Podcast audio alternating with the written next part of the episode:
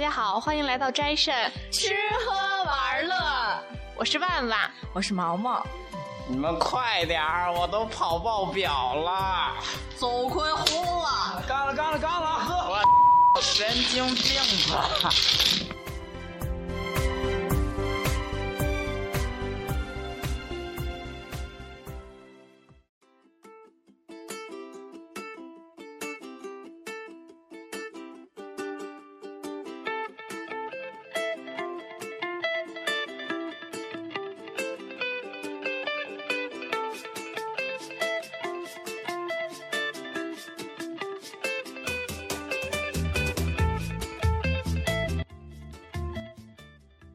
嗯，我们吃喝玩乐呢，之前做过很多小店儿，都是吃吃喝喝供大家休闲的一些小地方。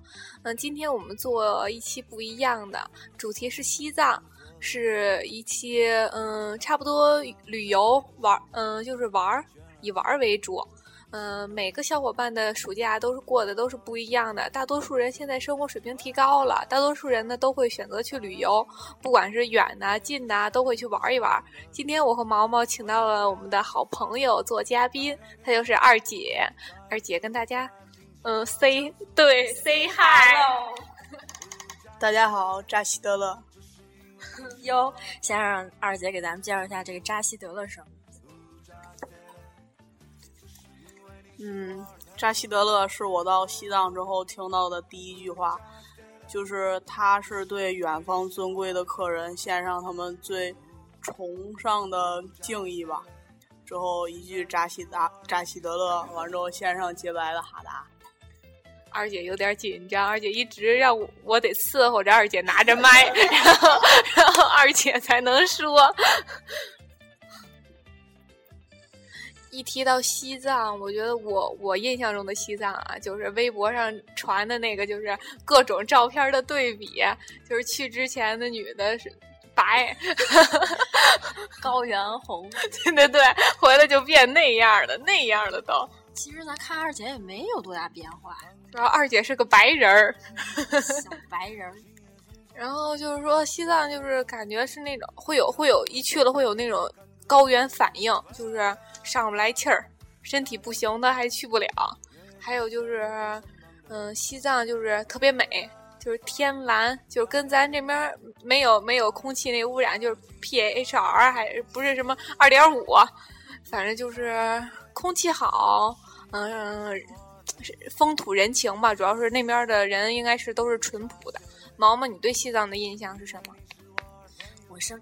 就是这个假期啊，我身边有好多去西藏的，看他们在微博上传照片啊，朋友圈上各种的，还有之前有去的给我传过照片什么的。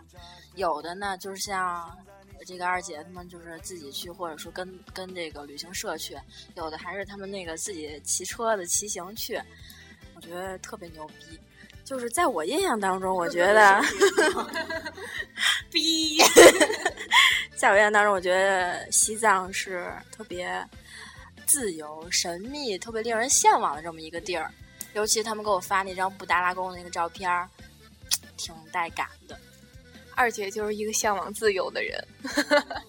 对。哎，其实怎么说呢？这一趟去的时候吧，一开始去的时候是坐火车去的，完之后因为怕有高原反应嘛。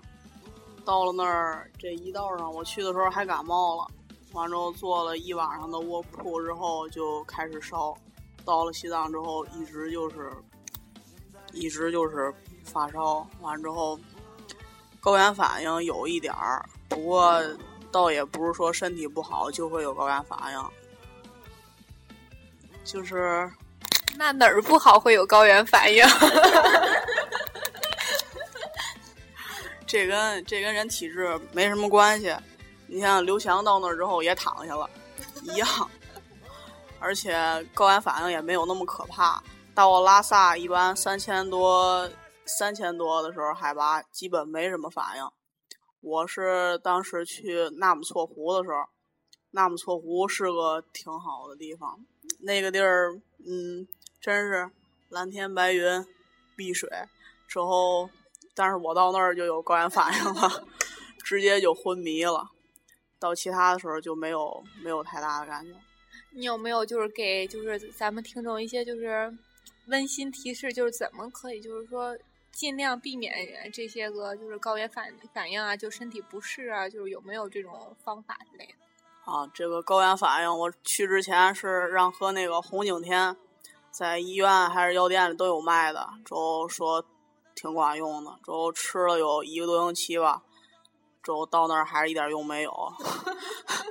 到了西藏之后，拉萨火车站还是药房里、酒店里都会有卖一种叫高原安的药，一共是吃几次我忘了，反正吃完了就没事儿了，高原反应一点事儿没有。咱们内地基本上没有那种药，因为没必要嘛。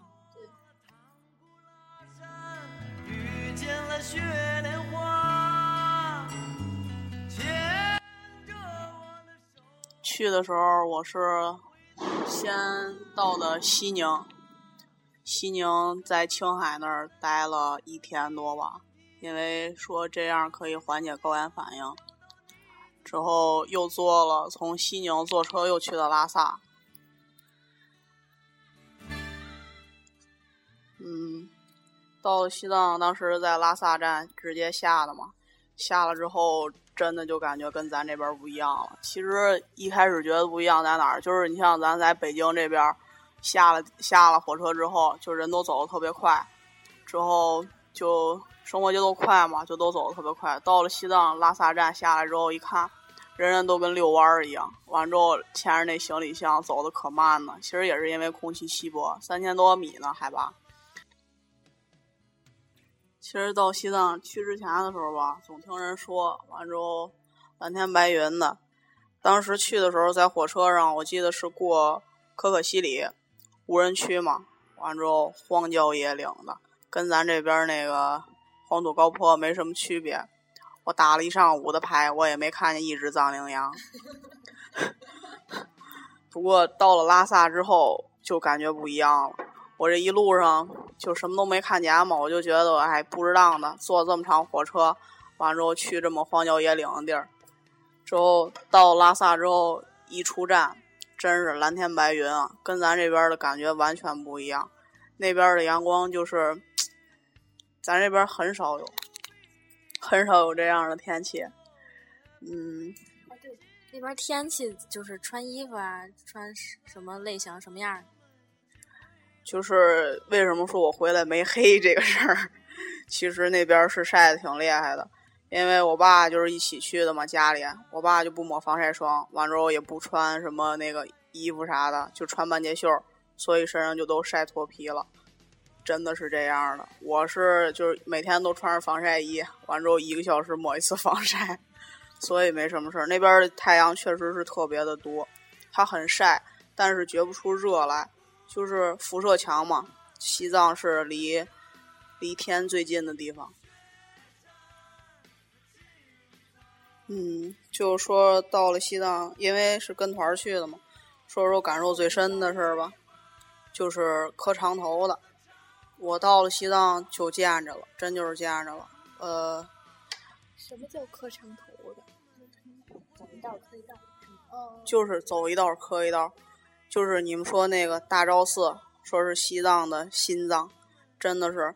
也许内地人对西藏的印象就是布达拉宫，但是布达拉宫只是一个行政的一个办公场所，真正在西藏人心中的就是佛教圣地是大昭寺。为什么？为什么说这个大昭寺是在这个藏民心中这么的神圣呢？因为大昭寺里边有一个八岁的释迦牟尼的等身像。是释迦牟尼在世的时候，他的弟子做的，是被释迦牟尼亲自加持过的。也就是说，见着这个等身像，就等于说见着释迦牟尼本人。之后，所有的藏民，因为藏族人是全民信教的，之后所有的藏民在他一生中，就是不管住在哪儿，都要磕头磕到这个大昭寺，才算是完成了他自己的一个心愿。就是不管多远，有的一年两年，有的甚至三年四年，甚至更久，就是一步一步的磕过来。就像咱们现在社会上什么都有作假的，但是他们这个磕头没有作假的，一步一步自己走过来。我们那天去大昭寺的时候是早晨去的，嗯，就是他们当地人有一个习惯是转寺，每天早晨就要围着寺庙转，以表示对这个佛祖的诚心吧。之后我们去的时候，早晨有有那天还是下雨，很早才八点多吧就去了。为什么说那时候八点多挺早呢？因为西藏跟咱内地这边有两个半小时的时差。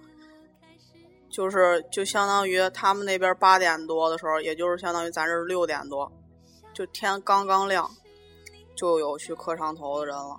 之后我们进去，还有他们那边烧香是不烧香的，敬佛是不烧香的，上酥油、酥油、酥油灯、酥油茶、酥油，就是因为那边是没有植物，所以香不太好做嘛，就是。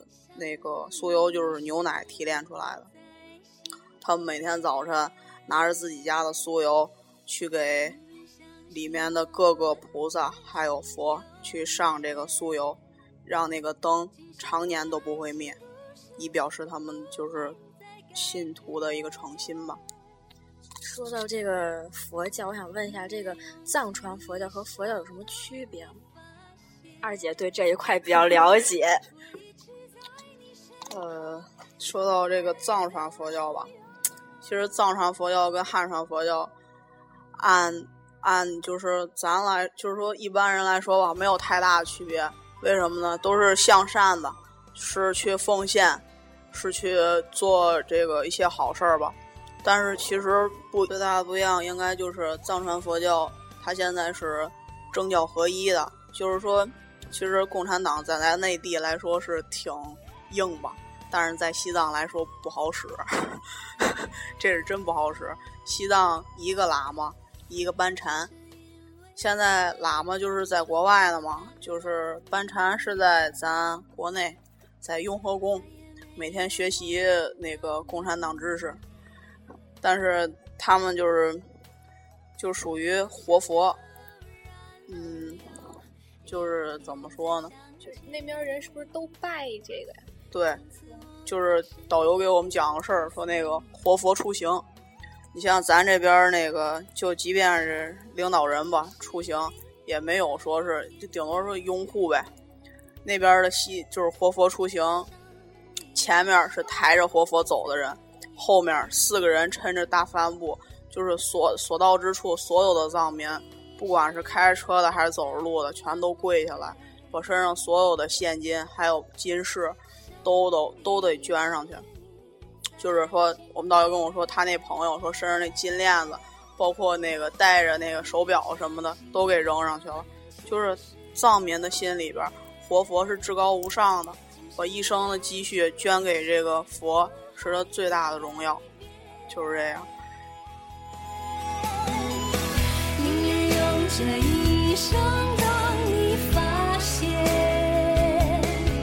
我一直在你身实到了那边还有一个，除了高原反应，还有一个不能太让人接受的就是这个吃。呃，我们是吃的团餐，就是跟着那个团儿里吃嘛。当然吃不太好，但是就是吃的是每天炒萝卜、炖萝卜、萝卜丝儿、萝卜片儿，就这样。只有萝卜没有肉吗？对，只有萝卜没有肉。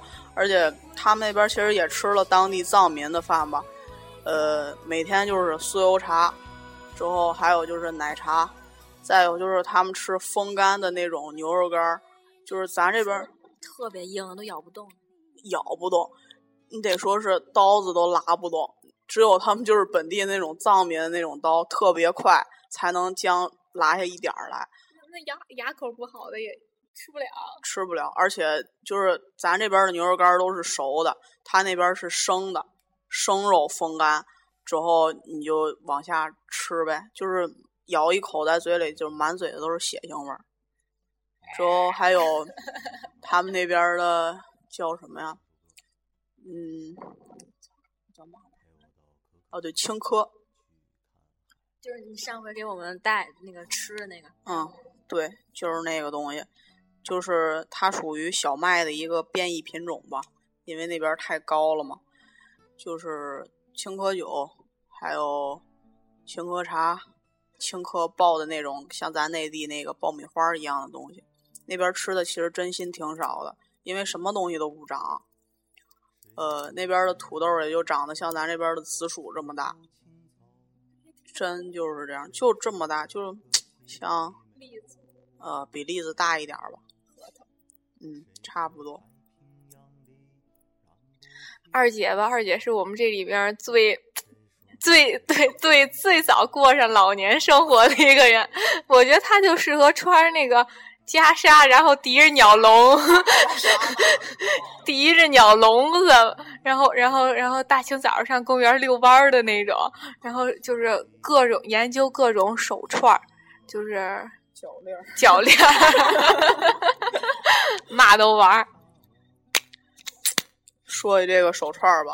其实挺多朋友说带点什么蜜蜡呀、绿松啊这种，嗯，真假难辨，真得这么说。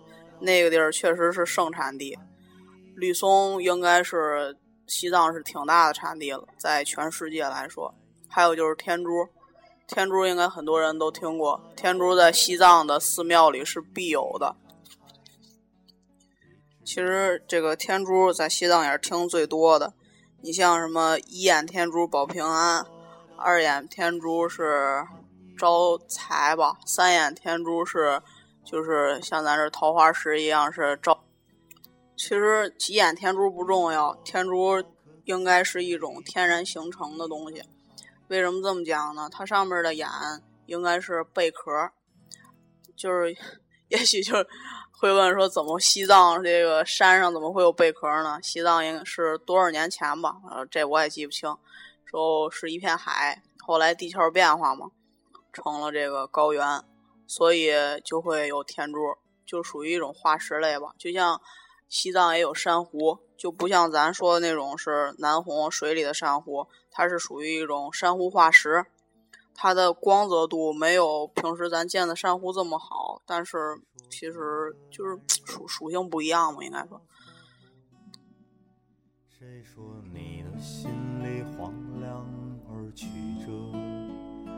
谁说流浪歌手？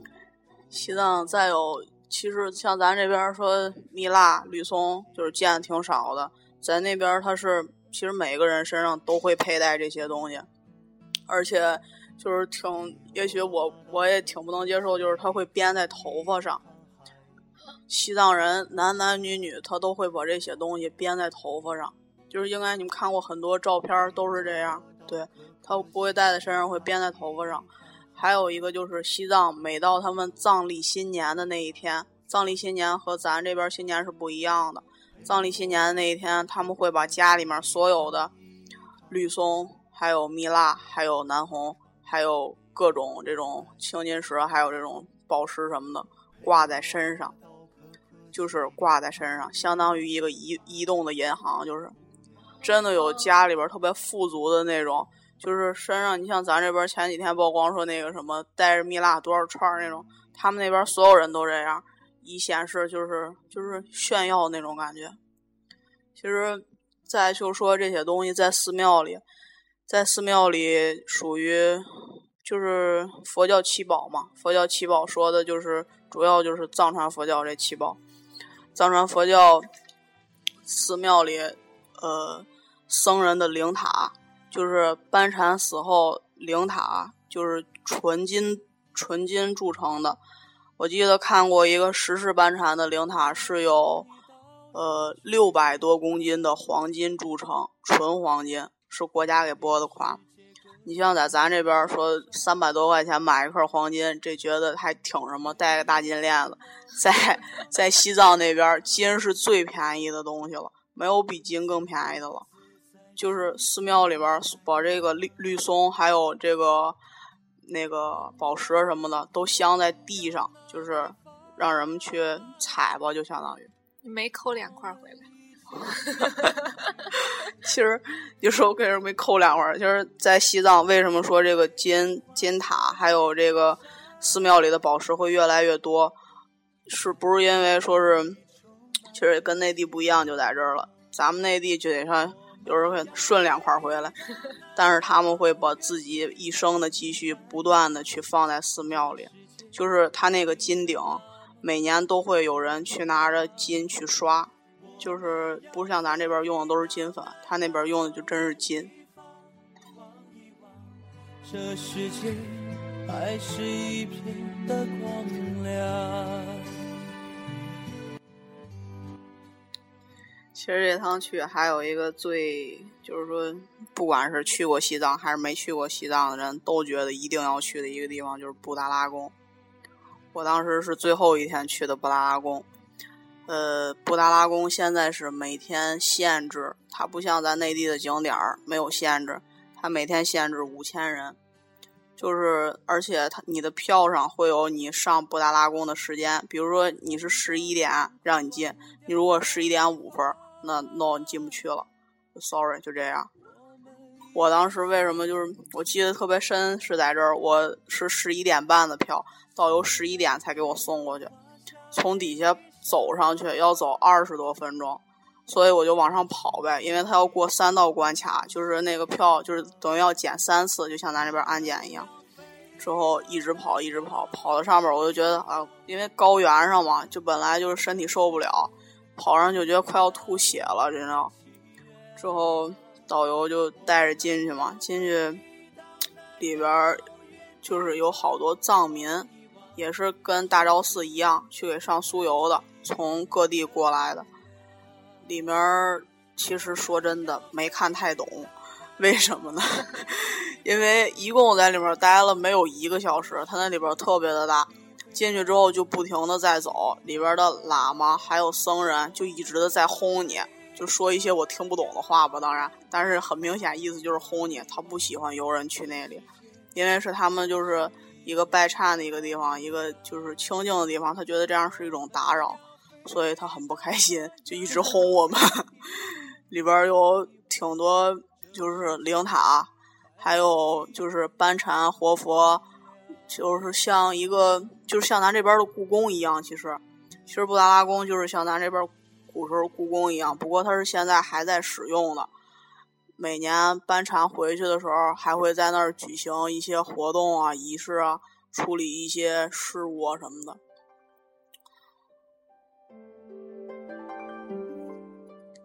其实布达拉宫是一个呃人为的景观吧。还有，其实西藏最美的应该属于自然景观。自然景观，我记得挺深的，就是雅鲁藏布江、雅鲁藏布大峡谷。嗯，为什么说记得特别深呢？当时因为那儿都是盘山道嘛，司机开车上去的时候，我坐在第一排，当时我就觉得来了，能回去就行了。因为他那边的路就是修的也不是特别好，因为在高原嘛，修路特别难。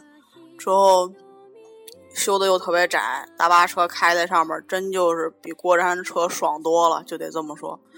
之后还有就是雅鲁藏布江，我可能我也没去过什么黄河、长江的这种，太就是看雅鲁藏布江，当时就惊呆了。有人说它是地球上最后的秘境。但是你真是见过了之后，你就知道真是最壮美的。世界上很多之最都在那儿。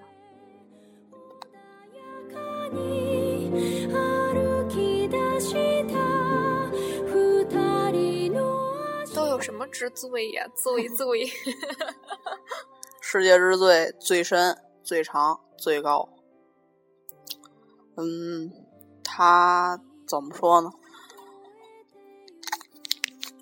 还有就是刚才我说那个纳木错湖，我躺在那儿的那个地儿，之后纳木错湖藏语来说叫天湖，之后它与羊卓雍措和马旁雍措被称为西藏的三大圣湖。其实这个错吧，就是西藏很多的湖都带错，我觉得应该是就是跟咱这边的湖水是应该一个意思吧。嗯，西藏。就是这个这三个湖我都去了，之后看见的大部分就是藏民在那儿磕长头，还是藏族的很多老人就是用行动用行动证明着自己的信念吧。来到这儿的人，一切的杂念似乎都能被消除，唯有用自己的虔诚去感受那片神圣。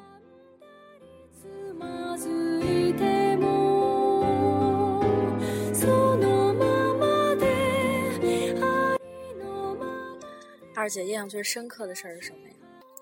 印象最深的，其实当时为什么说唉，印象最深的其实是警察。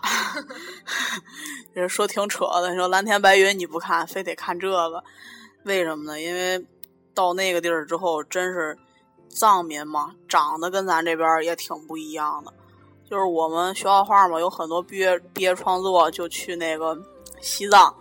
之后去那个采集这个藏民那种形象，身穿藏袍，完之后脚蹬藏靴，手里拿着藏刀，完之后喝着酥油茶那种。就是因为这样，而且他们说藏语嘛，我也听不懂，其实挺没安全感的。去西藏，完之后，我从拉萨站出来之后，看到的最多的就是警察，而且他们那儿的警察是扛枪的，完之后是。实弹的应该是 跟咱这边完全不一样，之后一直就在轰你，可瘆人呢就。之后再有就是到旅游区的时候，好多景点儿，就我们去那个林芝的时候，我记得一路的关卡，之后大概隔两个小时就要下来去刷身份证，我就觉得就可像犯人呢。其实，因为但是西藏有很多地儿是不对外国人开放的。就是因为是国家的这个圣地嘛，它很多地儿都不对外都不对外国人开放，只有中国人能去。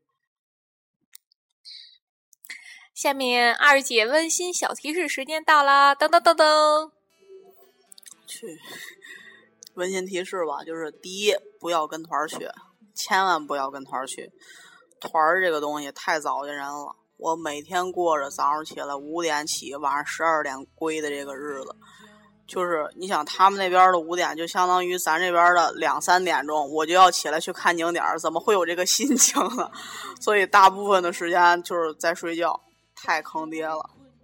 再有就是别紧张，高原反应不是事儿。完之后，因为我们这回是一大家子去的嘛，有两个七十多岁的老人，一点事儿没有。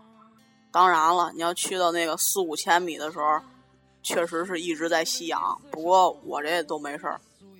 还有就是西藏天气，呃，是天高云淡的，但是西藏一定要做好防晒。之后就是注意保暖。中午的时候太阳特别大。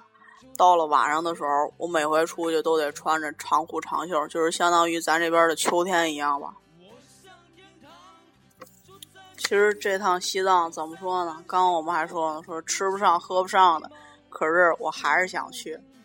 这回是跟团去的，跟家里人去的，下回我就要自己去，开车去，去更深的走进藏区，去看那蓝天白云。其实就是在这样，就现在一个浮躁的社会里吧，就在那儿能沉静下来，蓝天白云见过之后就再也忘不了。嗯，想去西藏的朋友尽早去吧，一辈子一次也好，两次也好，且行且珍惜。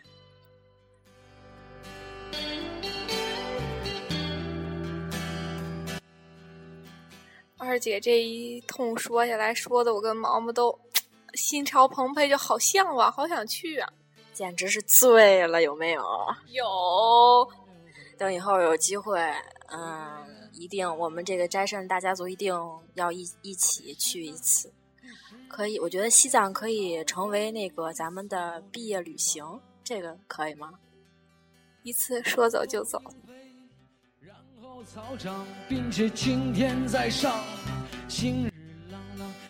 谢谢大家收听本次的斋肾中心吃喝玩乐，我是万万，我是毛毛，再见，拜拜。我向天堂住在你心上，有三分幸福，有七分迷茫。四个牧民，三个喇嘛，两个铁匠。我和世界只有一个西藏。山后鹰飞，山后草长，并且青天在上，心日朗朗。四个牧民，三个喇嘛，两个铁匠。